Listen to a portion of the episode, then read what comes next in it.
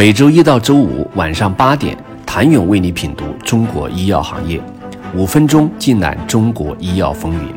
喜马拉雅的听众朋友们，你们好，我是医药经理人、出品人谭勇。当然，暴涨的不只是新冠口服药研发企业，新冠小分子口服药正在取代疫苗与综合抗体，成为挽救疫情新的救世主。从二级市场来看，一旦沾上新冠口服药，不论是药物研发企业，还是这一产业链上的相关企业，新冠口服药概念股们的强势涨停或翻倍暴涨。兵马未动，粮草先行，市场投资者们似乎深谙这个道理，搭着新冠口服药概念的便车，相关产业链企业的股价先涨为敬。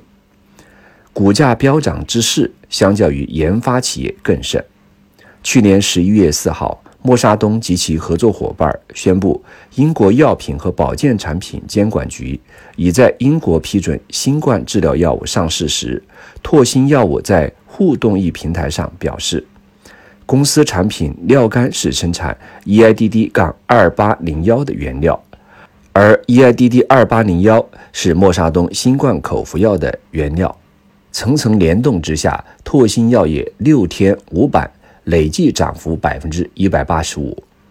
拓新药业作为国内核苷酸系列化合物最强有力的供应商之一，是拓新药业股价飙升的原因。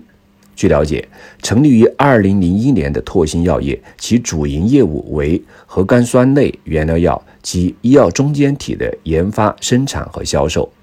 在国内核苷酸类原料药及医药中间体的研发领域，具备起步早、规模大、品种全等优势，并形成了从基础产品到高端产品阶梯性较为完整的产品链。新冠口服药的面世将让料苷的需求量大幅升高。据悉，默沙东预计二零二二年生产两千万个疗程的药物。料苷作为其原料之一，其市场放量十分可观。同时，拓新药业已经成为真实生物阿兹夫定目前唯一的原料药供应商。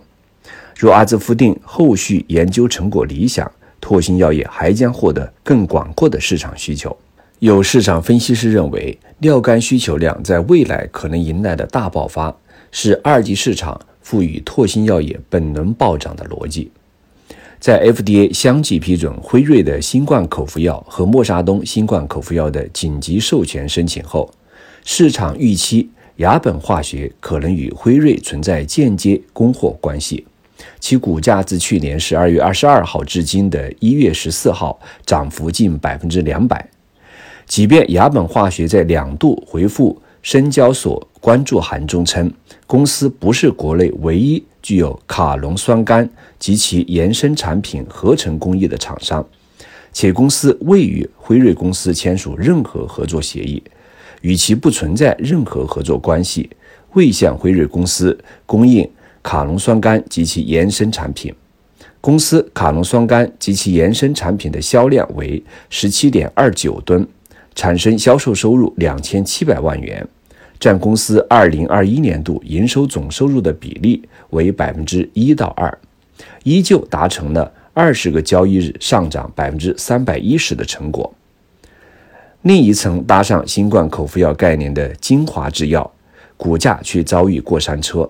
二零二一年十二月二十四号到二零二一年一月五号。精华制药连续八个交易日以涨停价收盘，累计上涨百分之一百一十四点六二，股价更是创下近三年来的新高。据了解，精华制药旗下控股子公司森轩医药生产销售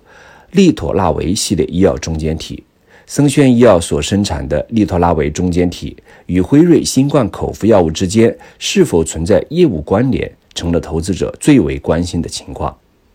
在精华制药明确表示森宣医药与吉利德无合作供货关系后，精华制药股价在一月六号以十二点二九元每股的跌停价开盘，全天下跌百分之八点六四，次日再次跌停。显然，是否真的是新冠口服药的粮草，是投资者考量的一个关键因素。从药物研发进程来说，不论是聚合酶抑制剂还是蛋白酶抑制剂，国内的新冠口服药研发多处于临床早期阶段，药物研发结果尚未得到验证。凭借新冠口服药概念，部分个股出现短期内的股价翻倍或连续暴涨，很大一部分因素来自针对相关概念的炒作。不能否认，产业链中相关医药中介体在新冠口服药研发生产中的重要作用。借由新冠口服药概念东风频频收获暴涨的中间体，是真的拥有硬实力，还是资本逐利的泡沫？时间会检验一切。谢谢您的收听。想了解更多最新鲜的行业资讯、市场动态、政策分析，请扫描二维码或添加医药经理人微信公众号“医药经理人”。医药行业的新闻与资源中心，我是谭勇，明天见。